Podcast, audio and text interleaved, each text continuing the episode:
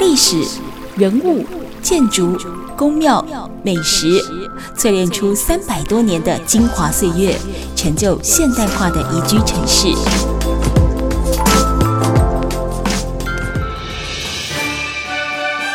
走进台中故事馆，处处有惊喜，句句有故事。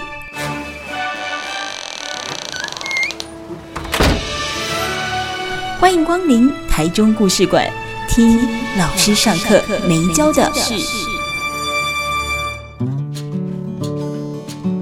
Super 九九点一大千电台台中故事馆，我是念慈哦。那么因为现在呢，台湾疫情是越来越稳定了，所以很多人都会期待说，我们是不是有机会可以到户外去走一走啊，呼吸一些新鲜空气，然后来听听久违的虫鸣鸟叫，不是孩子吵哈。然后但是呢，我们走到户外去之后，哎，欣赏了这个虫鸣鸟叫，听起来对我来讲了，好不好？看起来都差不多哦，就是只是大声、小声跟吵不吵 的区别而已。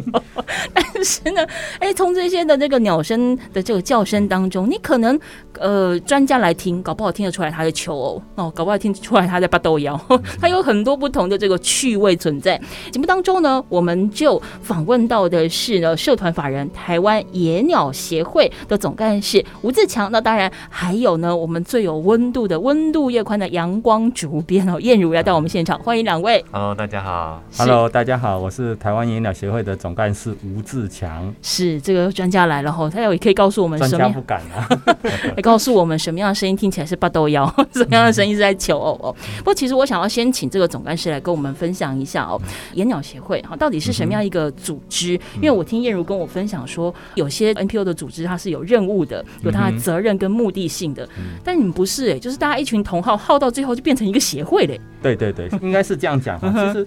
很多人都说，哎，台湾野鸟协会在台中。嗯，那有人就问我说，那台中，但到底有没有台中鸟会？哎，因为很多人就会问，因为我们有台北市野鸟协会，对对对对，嗯，基隆鸟会，嗯嗯，哦，然后新竹鸟会、桃园鸟会，哦，夯不啷当一直从北排到南，好像每个县市都有，屏东鸟会，甚至连。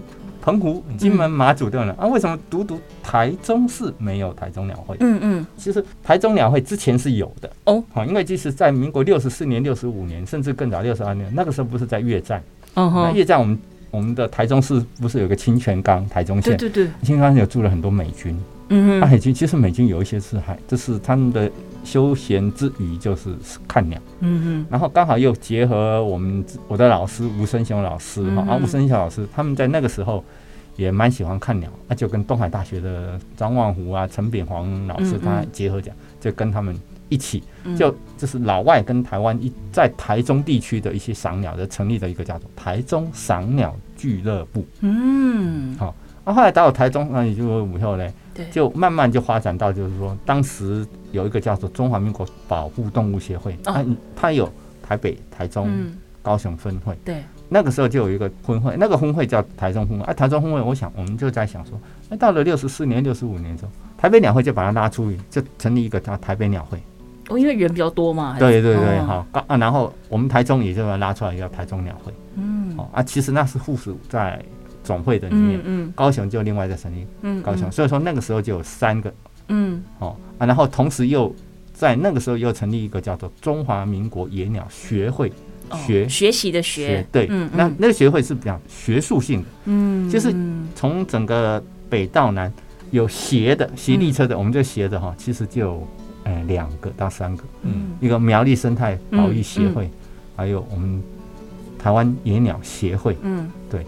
哦，因为学术性的东西，哈，我们就没有。当时成立的那个祖师爷，他们就用用这个方式，嗯，然后渐渐渐的到八十年的时候，我们就成立了台湾省。那个时候没有没有省的鸟会，这一个省，嗯嗯，哦，对，这个台湾省野鸟协会，嗯嗯。嗯，对。对。啊，到了一百零四年，好了，就因为早就会省了，对，那我们就把它变成。呃，透过内政部，我们就开会员单，我们把省拿掉，嗯，就变成台社团华人台湾野鸟协会，嗯，它它整个的历史的一个脉络是这样来，所以就一直到现在，嗯。嗯，对，就是这样子。因为台中是最早成立的 NGO 组织，对，应该就是从台中鸟会从那个时候就开始，嗯，就是那个时候在台中鸟会那一段时间，他就其实做了很多事情，比方说啊，七十几年、六十几年的时候，那个鸟仔踏。嗯哦，伯劳嘛，嗯，其实也是那个我们的那个创会会长吴生祥老师，就到嗯。南部去垦丁去烧，嗯，几千只、几万只的那个鸟仔套，对，然后我们就灰面鸠，嗯，等等这些，其实那个时候在保育，在民国七十二年、六十几年在七十二，其实已经做了，算先驱了。其实先，他是台湾的先驱，真的真正在做的是台湾的先驱。嗯，其实很多人就说，哦，原来台中鸟会。很早就有了，也是台中中部地区最早的那个 NGO 组织，几乎是那个时候，你看看没有荒野，对对，然后也没有主妇联盟，几乎都没有，都比较后期了，对，都非常后期了，嗯，对对对，啊，但是只是说我们比较沉默一点，对对，因为我们我们叫台湾比较大，对 对对。对对 对对对对，这这整个都有了，然后当然就是这些人就是志同道合，对，所以说里面有医生。有护士，有老师，有律师，公务人员，当然老师最多。哦哦，对，有很多老师啊，当然还有一般的商人。嗯，啊，但我的话是因为我之前是在金融界上班，然后之前住台北，我到八十年的时候才搬下来到台中。嗯嗯，啊，到八十一年才加入鸟会，啊，一直就到现在。你是原本就有观鸟、赏鸟的兴趣吗？你是金融业耶？对，其实说真的。我们的创会会长，嗯，吴声雄老师，你们想都想不到的，他是连以前台北工专冶金工程啊，冶金冶金工程，而且是第一个派到国外去工会到奥地利工会留学的第一位学生。哇，好厉害！但是他做了一本全台湾最好的图鉴，当时民国七十年到八十几年最好的台湾野鸟图鉴，那个时候就四百五十种。嗯嗯，全台湾第一本，嗯，真正好的图鉴是。反而是一个不是生物非本科系，对，非本科系出来的，你想都想不到。那那个时候就那个时候赏鸟人那一本是圣经。我们现在在讲斜杠人生，原来那么早就有这个名字出现了。对，就是说你自己反而不是真正的本科系的人出来在做。这一方面的工作，这或许就是一个兴趣的使然，可以可以理解啦。通常念本科系都不会太认真啊，都是业外的都会 比较认真就是做一些这样子，这这个就是一个真的很特殊的一个际遇。嗯嗯啊，所以说我们这里面的有很多人，你看也有律师的，也有医生的啊，你看的。嗯，对啊，老师大部分都是比较以生生物。自然科的老师会比较，因为他们要先懂，才能就就结合一群人，嗯嗯嗯。这样子。不过回过头来，我想要问一下燕如，我就说我认识你这一段时间以来，我一直知道你是文青，然后就是写作也很厉害，念书也很不错。这太夸张了。但你，但你什么时候变成是大自然之子爱好者？对，你什么时候跟这个野鸟协会连接？其实也最早也真的是因为采访的关系啦。我们在之前做这个环境专题的时候，嗯，对我们发现到说，像嗯静溪啦、静滩啦，嗯，哦这些，然后鸟类啦，我们当时做了很多主题，包含猫狗哦，这么多，就是关于环境、关于动物。嗯，那嗯，我我们发现到那个高美湿地，嗯，有生态的问题。对。那我们也很想要知道那个现场发生什么状况。不过我们自己说真的，如果没有专家嗯来做引导，那真的是等于是乱写嗯。后那时候才发现到说野鸟协会在高美湿地的这个保保育上做了很多嗯，所以那时候才采访了总干事嗯。对，但我我觉得说认识鸟会也真的觉得真的太酷，因为像总干事刚刚讲，他们是非常早的 NPO 团体。对，我刚刚问总干事才知道，其实鸟会它是非常壮大，除了在台湾，我们刚刚讲各县市都有。自己的分会啦、协会等等之外，在国际上，他们甚至加入联盟。然后我听他们那样形容，才知道说，哇，那是一个非常壮大的国际外交。嗯，对，就是所谓爱鸟人士在这个交流方面是另一个层级的。嗯，对，嗯，那也很多人像，也许我们等下会提到，就是台协会每年都会办一些赏鸟大赛，对，那也是非常国际。国际级的，每年都非常多人会来参加的。嗯嗯，对，嗯，这是一个大概除了黑道组织之外最完整的 集团跟体系。我们不能讲黑道，我们讲鸟道。对，鸟道鸟道集团。鸟道集团。不过总归是我比较好奇，因为像你加入一个协会，好，你愿意加入一个协会，那么你承担了一些的责任，或者说你因为跟很多的同好集结在一起，其实都是从兴趣而来。因为我就想刚才透过总干事的这个分享，很多的成员他都不是为了说我有一定的这个什么样的一个使命感，他使命感是有，但是他其实是后来才慢慢的累积出来，因为我们看到了问题，我们熟悉看到了问题。那这个兴趣其实就是很重要，你的兴趣是从何而来？比如说你从小居住的环境就是青刷拿来，还是说是有有老师引导吗？你怎么会有对这一个部分有兴趣？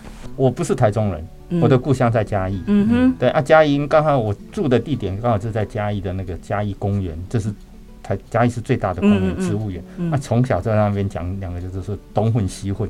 啊，再看看看就喜欢大自然。对啊，然后念书上了台北以后，嗯嗯，然后工念书的那段期间还没有，就是工作开始以后就。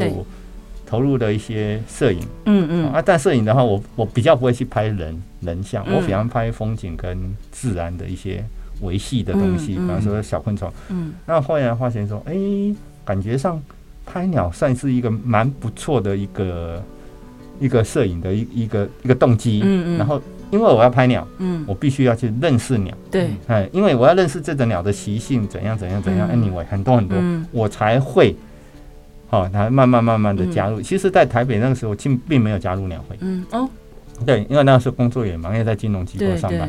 接着下来就是到了台中以后，哎，发现说，哦，原来台中也有个台湾野鸟协会。嗯，对，八十年，那好，那我就开始加入。嗯，加入以后就到我的启蒙老师吴生祥老师，一上就是那本书，一上就是四年，就一个一个一个，每一个课程啊，老师上课是。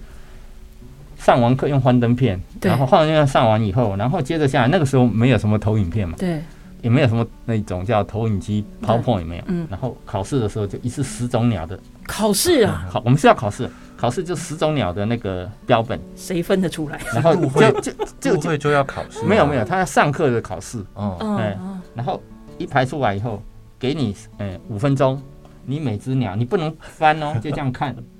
看完后就写写写写写写。我现在戴着口罩，不然总告是应该会看到我下巴已经掉地上。对对，他就这样，我们就是这样 这样训练出来。然后跟着老师学解剖，然后叫做标本。对。然后鸟蛋制作，然后就用买鸡蛋，然后做成制作。啊，因为这些可以做成教学的用途。嗯。然后老师带着我们去做研究调查。嗯嗯。嗯，调查鸟类。嗯。然后从中间慢慢慢哦，学了从调查中间，我就可以看到环境整个的变化。嗯。你今年第一年去，第二年、第第三年去不一样哦，嗯，好不好？第一年、第二年，哎，奇怪，这个这边有一块小小的密林，嗯，第三年去不见了，不见了，嗯，那我们就要想，到底为什么不见？是因为要开花的问题或怎样？嗯，原本这片密林我们可以调查到十种鸟或二十种鸟，一片密林不见了，我们所有的鸟就不见了，嗯，因为它是什么？栖地被破坏。嗯，对啊，甚至你到海边去，到高美湿地，到大肚溪口，嗯，去做调查，一样的道理。嗯，对，就就像就说说为什么大肚溪口野生动物原本七十几年的时候，八十年的刚八十鸟况很好，为什么？后来为什么张滨工业区下去？嗯嗯，张滨它整个环境破坏掉，鸟况就越来越少。嗯嗯，所以说我们就可以从鸟类调查的一些欢象，鸟调查的数据，十年前。十十年前开始调，一直调查，连续十年或二十年的这样，你就可以比对说，嗯，这些环境的变迁，环境的变迁啊，这些鸟因为环境的变迁而不见或者消散或减少，嗯嗯，都是可以从数据中看得出来。好，你跟我一样惊讶吗？先把我们这个掉下来的下巴先收回来一下。我那下个阶段回来呢，再继续请呢台湾野鸟协会的总干事吴自强吴总干事来跟我们分享更多的鸟事。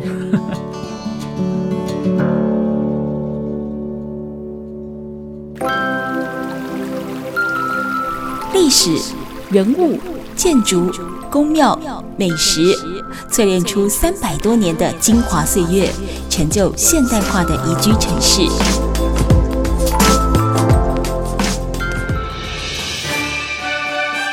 走进台中故事馆，处处有惊喜，句句有故事。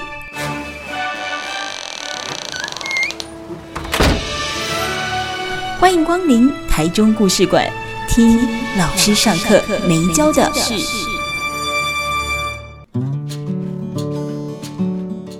Super 九九点一大千电台台中故事馆，我是念慈。每个礼拜六的晚上六点跟礼拜天的晚上七点呢，都会在节目当中跟大家分享一个老师上课没教的事。今天要跟大家分享是鸟事，跟鸟相关的事。访问到的呢是台湾野鸟协会的总干事吴自强，还有呢我们的温度月刊的主编傅燕如燕如哦带来了。鸟朋友 要来跟我们分享一下，哎，你在户外的时候，除了听听虫鸣鸟叫之外，你眼见所及，怎么样去观察鸟的生态？而怎么样从赏鸟当中，其实你也能够同时关心自然生态的转变。赏鸟没那么简单啊，不是看它飞来飞去而已哦。嗯，刚刚主持人讲的没有错哦，我们可以从环境的变迁看到鸟类的多少。嗯嗯嗯的变化哈，但是我们有时候也会调查说，哎，比方前年，嗯，去年、今年，我只要观察一些鸟，比方说玉衡科的鸟，这是水鸟，嗯，前年明明是八月底或九月初才来的，甚至十月来，嗯嗯，那今年怎么七月份就来了？嗯嗯，哦，或七月中旬或七月下或八月初就来，那我们就会想是什么原因？是不是北方的气候也开始变化了？嗯。或是北方的怎样的，嗯，我们没有办法去猜测当地，嗯，那为什么会提提前南迁，或者说这个鸟不应该在这个时候到的，嗯，它反而哎提前到，那我们就要去想说，到底当它的栖地是有被破坏吗？对，还是气候的问题太热的或怎样？对对对对对，嗯，像今年昨天才讲的一个新闻说，格陵兰下九十小时九个小时也竟然下着七十亿吨的雨，嗯。嗯。就这样子，哎、啊，你这样的话就可以表示说，因为格陵兰在北方嘛，嗯、对对，或者是你在西伯利亚或在北极圈，嗯、它的气候的变化太热或怎样，嗯，导致它往南迁，对，这个都有可能。嗯，嗯，你有累积过或你有算过说你已经观察了几种的鸟类，在你的鸟类资料库里面？我应该是这样讲好了，嗯、我在那个从我开始有接触到鸟类，观察鸟类。嗯。嗯，国内的话，哦，以国内我我其实我国内看的差不多四百多，接近五百，四百多，四百多接近五百，嗯哼，啊，但是如果我我也曾经到美国，嗯嗯，加拿大、日本，嗯，中国大陆、香港，嗯，哦，新加坡，嗯，哦等这些国家，哦，就等于说这样他们这样加起来也将近差不多九百到一千，但是九百一千以。在一般的赏鸟的资深的赏鸟，对，还算是 OK 的啦，还算是 OK，还算是 OK 吗？还是说 OK？跟主持人报告，我们台湾有一位叫做蔡木奇老师，对，他已经超过五千种，哇塞！而且在排名前，全世界排名前五名的。你说他观测观测到了鸟？全世界，因为全世界的鸟超过将近一万种，我们没有一直没有办法抓，到底一万上下，嗯，但是他已经超过半数了。而且目前他是台湾鸟类纪录保持人，看鸟，他这个鸟是包到全世界。他曾经那个蔡老师，他曾经跑到你们想都想不到的国家，嗯哼，古巴，古巴，对，那边有鸟吗？那边有热？是不是？因为每一个地腔，每一个地区都有每一个地区的鸟类，尤其是接近赤道。嗯哼，你看，比方说还有一些到台湾有一出了一些传到哥伦比亚，到秘鲁，嗯哼，哦，还有到菲律宾，还有到。那个非洲，对，嗯，很多国家像那个肯雅，嗯对，说每一个地区都有每一个地区的鸟种，嗯哼，对，甚至我们曾经有看过台湾出了一团到西非的加纳，我们称蔡老师那就叫飙飙车的飙飙鸟人，而我们还不算是飙鸟人，我们只是说飙，我们的 level 还在它，如果以分来的话，就是一般是初初级赏鸟中阶嘛，我们顶多是。高级多一点，它那个已经是标鸟级了。好，我来问一下燕如，你认识的鸟有几种？你看到可以叫得出名字的？可能就鸽子吧，就白色的、灰色的跟黑色。欸、我可以问你，总该是一个问题吧？就是凡是有翅膀的，都可以归在鸟类吗？有翅膀的，比如说鹅跟鸭，其实这个都算是。鸟哦，那我认识还不少哎。对，我跟你讲啊，哦，我们有时候在外面调查，在高美湿地也会看到红面番鸭。嗯哼，好啊，还有一看到绿头鸭，有的绿头鸭是驯化种，所以现在就是可能别人养。嗯哼，啊，它跑掉了。嗯哦，很多，还有家鹅，嗯，家鹅很其实也很对，其实这些其实只要有翅膀的哦，也有星星。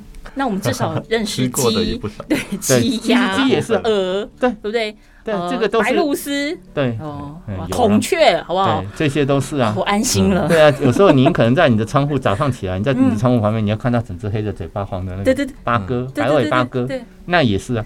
那甚至一大早起床叫你的鸟，那小麻雀啊什么？不是，有一种叫咕咕，哎，我真的分不出来。对，那个就这个就是斑鸠啊，就是珠颈斑鸠。对，就是早上，尤其是早上，如果你是住阳台或住，不管你是住透天的，嗯，别墅啊，就在在你窗户旁边，或者你在旁边的树，它早上五点半就开始叫你叫，叫到你起床，太早太早。对，所以说其实 鸟，很多人都认为说啊，赏鸟到底怎么赏？其实它是在你的生活周遭，你都可以看，就像刚刚主持讲的，哎，麻雀嘛，嗯，对不对？啊，拿麻雀，很多人就说，哎，麻雀，那我就很有时候会问。问一下，那麻雀是走路是怎么走的？它会跳的。对，没错。如果你要指向，它是用跳。哦，我安心了。我今天这一集至少对啊。但是你看到斑鸠呢，它是走的。嗯。鸽子，鸽子跟斑鸠。所以我下次看到麻雀，我可以看着它说：“我认识你喽。”对对对。啊，然后鸽子跟斑鸠，我们看刚刚燕如讲的哦，斑鸠、鸽子、野鸽，嗯，哦，不管野鸽、家鸽，哈，还有那个我们的就刚刚讲的斑鸠，嗯，其实它是都列在同一个。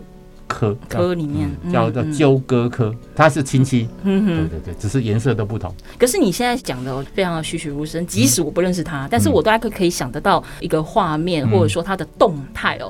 那老师你在追鸟的过程当中，你有没有发生一些比较有趣的事情，或者说你追鸟的初期，跟你现在已经炉火纯青了，你的这是中间的那个过程，有没有什么样的转变？其实追鸟是这样子，以前还会，嗯。啊，你年纪大了哈，就有点放他去吧，放他去。对对对，Let it be。对对对对，为什么重点是这样？重点就是说，刚开始你一定会去追，你就去飙啊，去跑，说哦哪边有哪的。那现在是怎样？这种现在心境就是，你要讲老生入定嘛，也还不算。最主要就是说，我现在如果要看到鸟，除非是那个鸟能够吸引我。嗯，比方说，嗯，今年的一月有一个班头雁，嗯哼，班头雁就是全世界它可以回到比喜马拉雅山还八千八百那个圣母还要高的，嗯哼，那个高度，嗯哼，完全来了七只在宜兰，嗯，那个是那那种就是超级大迷鸟，嗯哼，在台湾第一次出现的，那我就可能有这个动机，嗯哼，啊，动机，然后去看它，不然的话，一般如果有一些鸟，哎，它来，哎，这个我好像在。去那个国家玩的时候，我看过了，那我就不会去再去追，就过境迁返的概念，对对对，差不多跨套套，就就这样。但但但但是，因为很多人你要出国赏鸟的，台湾毕竟出国赏鸟的人旅游团毕竟不多，对，所以说大家就会封锁啊，一只鸟很奇怪的鸟跑到台湾了，嗯，啊就会哇，那个几乎是全台湾所有的爱好赏鸟的人就会跑到，嗯。那个鸟出没的地点。那你在初期有没有那种很疯狂的经验？就是说，你们长期在观鸟，你一定会像你刚才提到，就是说，你大概可以呃，差不多知道说，哦，这个季节大概可能会有什么样的鸟来，或者是说，鸟有见有耳闻，好，好像在哪里发现了什么？像你刚才提到的，就是比较特殊，很少在台湾看见的鸟。那你曾有曾经为了要去追，要去看，你有做过什么疯狂的事情吗？比如说在那边打地铺啊，什么撑个三天三夜啦，什么之类的。这个好像没有出现在我本岛台湾，哦、我好像是在金门啊，金门。嗯、对，因为我曾经好像八十四年、八十岁曾经在金门。嗯哼。那那个时候就住在哪里？住在小金门。啊，那个八十四年、八十五年那个时候，小金门其实是很荒凉、荒凉的。嗯，对。然后为了要啊，那个时候，而且那个时候是冬天。哦，晒太红。我记得那个时候就是晚上是白，晚上一早清晨出来看鸟是嗯嗯六度。我我可以。哎呦，对啊，然后就是海边，因为我也要看一些比较特殊的鸟，因为金门的鸟种跟台湾鸟种是不一样的。嗯。它是比较偏大陆那边。哦吼。哎，中国大陆那边。嗯。所以说我们这是真的很疯狂，就是晚上。对。啊，一大早还有一个就是我们晚上去比较疯狂，就比方说在大坑，我们真有时到大坑去找。夜观猫头鹰，因为猫头鹰是在晚上，它是夜行性的鸟类。那我们就很疯狂去找，啊，找找找到，嗯，猫头鹰没有找到，倒倒是找到很多那个什么？那个 蛇，哎，啊，但是大家也很高兴，为什么？你其实有时候夜间调、夜间观察会比你除了你要想要找的目标以外，你会看到跟有别于白天的不同的那种生态景象、生物景象。你可能会看到竹节虫，你可能看到。各式各样青蛙的叫声，嗯嗯，哦，而你可能看到那个呃蛇，嗯，还不止一种，甚至你可能晚上听到一些意外的收获了，意外的，比方说我们在曾经在那个大坑，我们听到那个黑冠麻鹭，黑冠麻鹭在我们的科普馆很多嘛，嗯，大笨鸟，哎，晚上，嗯，居然我们一般听到的，你要听到黑冠麻鹭叫声。白天几乎听不太到，对，好像是晚上都听得到。嗯那所以说，他会有一些意外的收获，对。但是说真的，说要我们有一个很疯狂的举动，我还不至于的。对，其实你也是属于冷静的那一种。对啊，有一些真的是很很疯狂，是一大早四三四点就为了要看一只鸟，从台中跑到宜兰去看，有有这种人。所以这个跟我半夜起来订五月天的票，其实比起来也差不多，差不多。有有点，其实我还有一个比较疯狂，就是以前有一个西伯利亚那个小白鹤，嗯嗯，哦，几年前有来，那我那个时候我就从台中，我们全家，对，全全家，全家就开车到那个金山的清水湿地，就去看到那只，对啊，真的有看到，嗯嗯，啊，那时候我记得还我还去带到了台北，还带我岳父岳母去看。因为难得你要那那个是真的很难得的一个机会，对，那是这个算是比较疯狂。好，我们今天节目现场呢访问到的是社团法人台湾野鸟协会的总干事吴自强哦，你可以从他的叙述当中看到他闪闪发光的眼神。虽然说他是属于冷静派的，不太会疯狂的追鸟，但他这种轻描淡写当中更显得出他的疯狂。好吧，我们下一个 阶段回来再请呢吴总干事来跟我们做更多的分享。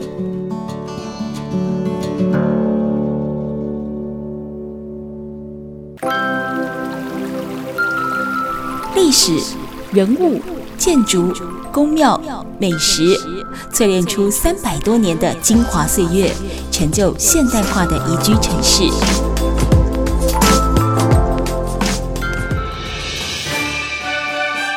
走进台中故事馆，处处有惊喜，句句有故事。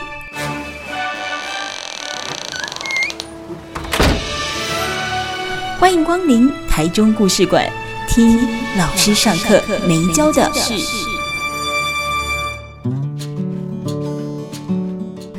台中故事网，我是念慈。今天节目现场的有我们温度夜刊的阳光主编燕如，还有我们呢社团法人台湾野鸟协会的总干事吴自强老师哈。我想先问一下燕如一件事情，就说你刚才前面一段有提到说，你过去会跟总干事跟协会这边接触认识，是因为你们之前要做专题嘛，跟环境相关的专题。那你在接触到了这个协会之后啊，你最大的获得是什么？呃，我觉得最大是热情吧，嗯，因为除了总干事之外，包含他们的志工，嗯，长期有在联系，他们在各个议题，像之前、呃、很有名的老鹰红豆，嗯嗯，哦，然后我们上次很久以前也有采访过，就是无毒菱角，嗯。嗯，对，然后我觉得每次在跟他们谈的时候，你知道，就是真心投入一个议题的时候。包含现在就是总干事在我旁边，他刚刚讲这么多故事，你看他的眼神完全不一样，不一样，发亮。对，嗯，那邪恶的眼神。我觉得从各个年龄层来看，然后就是不管是什么世代的人投入你喜欢的、你在乎的这些社会议题，嗯嗯，一样就是热情跟在乎。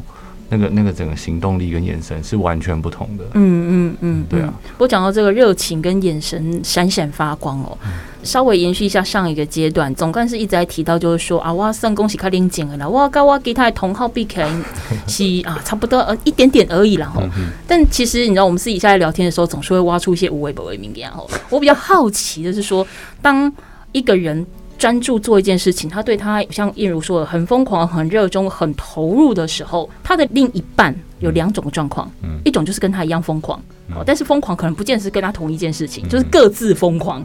啊，一种就是我的点点麦看你是不是切头到当时 哦，请问一下太做事，太做事是后面讲的哈，他就说教我上面好看哈，对对对，我处理代志做尾啊，你把我抄去看教啊，那他耳濡目染。多少会知道说，呃，认识一些有啦，有嗯，多多多少少啊，当然你还是有成就感啊。嗯，多多少少，多多少少会有啦，就是，但是它比较不会 focus 在鸟类，可能在一些生态保育的其他的，那个是有的。嗯嗯嗯，但啊，倒是倒是我儿子会比较跟我跟着我去。嗯，看鸟，嗯嗯，对对对。啊，当然就是刚刚私底下聊的时候，当然就是最疯狂的还是到日本去看，嗯嗯，对，那个是真的，在零下二十几度的凌晨，在北海道为了要看那个丹顶鹤，在语音桥那边，嗯嗯，哦，啊，就就一群疯子，嗯我在那边很冷的气候，嗯。嗯，然后导游就一人一人花一瓶清酒给我们哈，泡在旁边温泉水里，没有在桥上面哈，对对对对，好啊就让他们看哦啊然后。啊，等到一直看看到天亮，差不多将近三个小时。嗯嗯。啊，当然就是说，在这个疯狂里面有一些，就是说，哎，每个人拿着暖暖包哈，嗯，除了放在口袋的以外哈，居然暖暖包是拿出来包脚夹，为什么？脚夹是油压的。对。哦，你不你不包的话，到时候你那个油压连动都没办法动，因为冷。跟红。哎，对，就已经硬掉了，你连动都没没办法，只能拿手机。手手拍，手机应该会拍带吧？手手拍，就手拍的话，你你如果假设有没有包？我们那我记得那次有人就是快门下不去，哎，对，下不去。就是这样子，那就也变笨。这是这其实这也是一个蛮疯狂的举动吧？体验，对，体验。其实说真的，在赏鸟的鸟界朋友里面，的确还是有这些人。嗯嗯，听懂了，你就是属于低调的疯狂。对对对对对对。不过总归是，我想好奇，我们回过头来，就是说做鸟类的呃观察跟呃研究这么久的一段时间了哦。我们目前在台湾，因为我知道台湾的生态是非常丰富的。可是以鸟类来讲，我们现在大概有多少的种类在台湾可以看得到的鸟类大概有多少？嗯，应该是这样讲，台湾话差不多四百五十上下。哦，啊，但是我们现在都是讲，包括迁徙的、过境的，只要在台湾有记录到的，哦啊，依照中华民国野鸟学会的鸟类记录组的委员他们的发布的那个名录，嗯，我们目前全台湾有六百七十四种。这样密度算高吗？如果跟世界比起来，嗯，如果像以新加坡那么小，如果它的鸟很多，嗯，它就是密度好像就很高，对对啊。其实如果以要来算，也是可以这样算。那其实我们的密度也算是因为我们的面积小，嗯哼，对啊。但是我们的鸟总数其实还算蛮多的，嗯嗯，对啊。但是如果你是要放到新加坡。那我们就少了一点，因为毕竟他们以人口或者国土面积又不一样，对对。啊。当然，如果说你到菲律宾，嗯，菲律宾鸟种比我们多，对，多很多，特有种又比我们多，嗯，所以说这种有时候这个比较是没有在一个基准，对，没有在一个基准点上，因为有一些生物学家认为这个不能用这个方式来做类比，包含渡冬的啦、迁徙，只要有在台湾落脚有过记录的都算在内，有六百多种，对不对？濒临灭绝的。濒也不能讲说濒临，叫濒危，濒危危很危险的濒，就是只要是台湾的一级保育类的，嗯，一级保育类的，差不多十七种。哦，那也算多呢。就是比方说我们的一级啊，林雕、雄鹰这种猛禽的一级的，大家看啊，黑面琵鹭、草鸮，应该听过，嗯，有。还有一个山麻雀，山麻雀，它所以它是麻雀，是麻雀，我们就讲山上的麻雀叫山麻雀，其实不是，山麻雀是麻雀另外一种。嗯哼，同样是麻雀，但是呢，啊，山麻雀，就我们知道说，全台湾听说只有两百只不到，哦，好少哦，记录到的，嗯。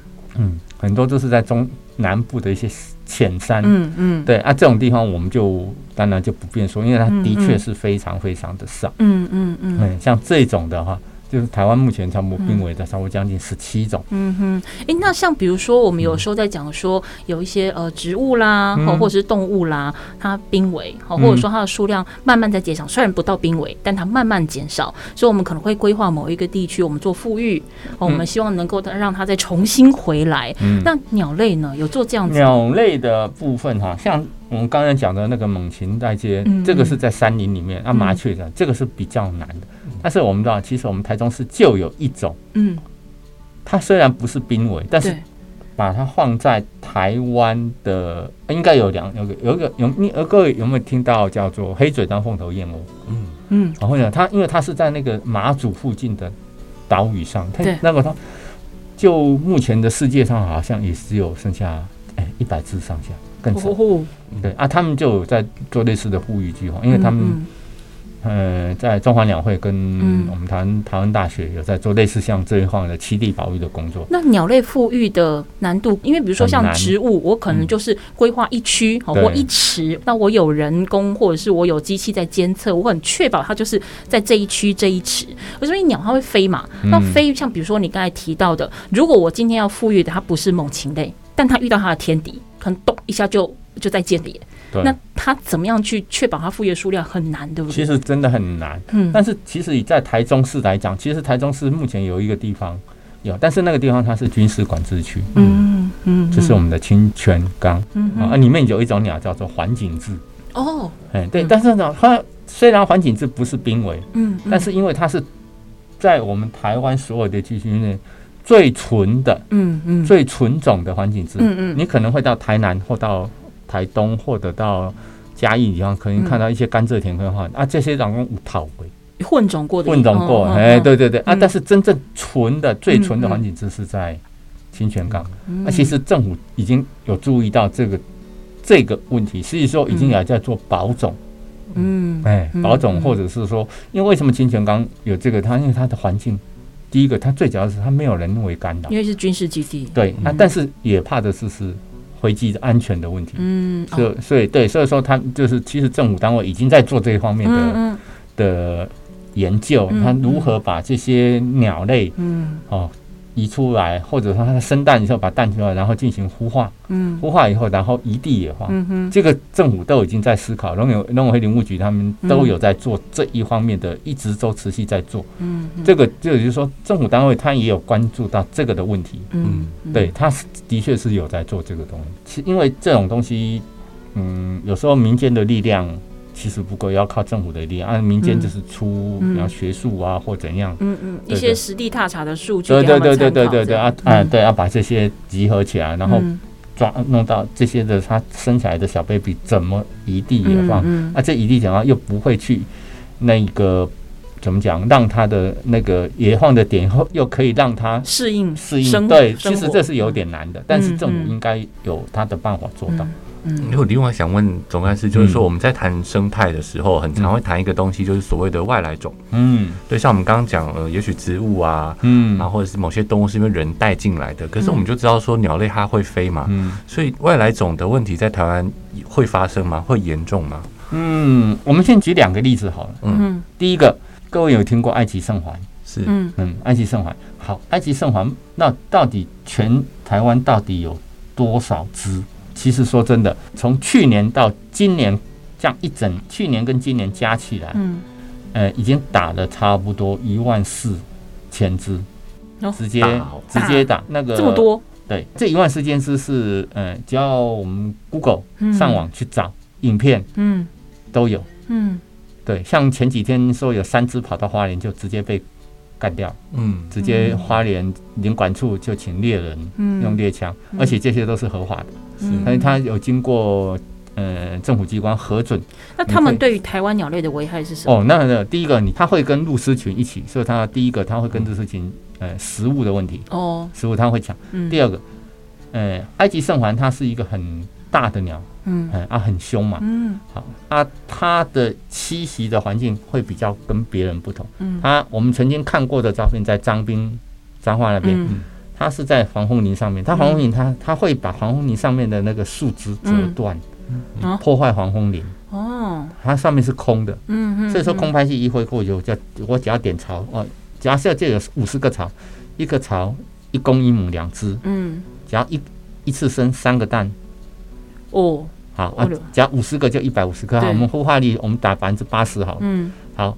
一年都会它生个两次，它、啊、还不只是彰滨哦，对，它、啊、还有其他地方。嗯、你看它繁殖率是很高。很高，嗯，啊，所以说从去年开始，农委会林务局他们就开始着手，全台湾透过有林管处各林管，像台中就是东势林管处啊，嗯、南投林管、嘉义林管就这样，然后就下去大量的去找到这些鸟，嗯，因为它对，呃，不止对，呃，防风林，然后对。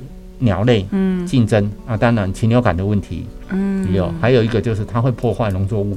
嗯，其实动植物方面都会受到威胁。对，而且因为它那个鸟大，嗯，哎，它也也会吃其他的水鸟，都有。所以说，基于很多很多种的理由，嗯，哎，因为国外叫呃法国，嗯，他们也是有这种这种这种的，透过我们是透过学术的论文找到期刊找到，以前就有他们来到台湾的踪迹吗？还是说大概是什么时候这个出现的？哦，这个是这样子，这个在民国八十二、八十三、八十，我忘了哪一年，嗯，呃，有人一进来。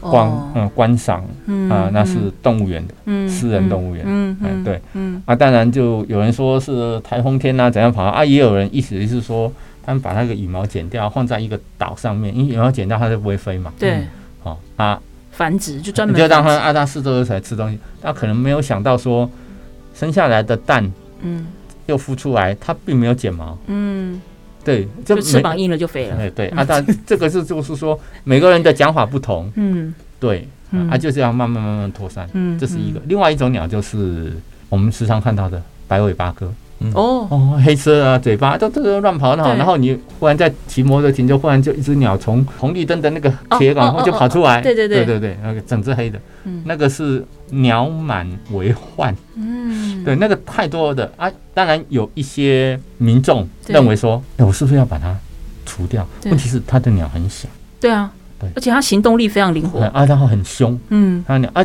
为什么这？这是因为有人养，可能有人走私进来，或者有人引进来，嗯，这是一个供需的问题嘛，嗯嗯，对，啊，你一进来就有人养，啊，养了发现说啊不好养，又很凶，嗯，他就弃养，嗯，啊，弃养就越来越多，嗯，嗯，当然是白尾八哥，白尾八哥我们又叫做爪哇八哥，嗯，还有日本的。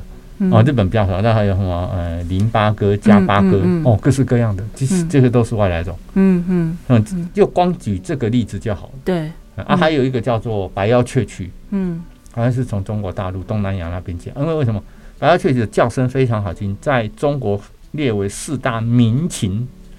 鸣禽，鸣禽鸟鸣的鸣叫，它因为它它的声音很婉转，很好听。嗯，它不是很大，但是因为它会占据我们本土。的鸟巢，对哦，或者是用其他方式，但是它会吃掉我们台湾的一些特有种的一些，比方说攀木蜥蜴啊，斯文豪氏攀蜥，就它的那个食物来源就对，啊，那这样的话就导致就是说我们原本的一些生物、嗯、生态生物链就会被这些外来种的鸟类，嗯。给破坏掉。嗯嗯，喜欢这一集跟你分享的内容吗？台中故事馆听老师上课没教的事，下一集还有更多精彩内容，别错过了。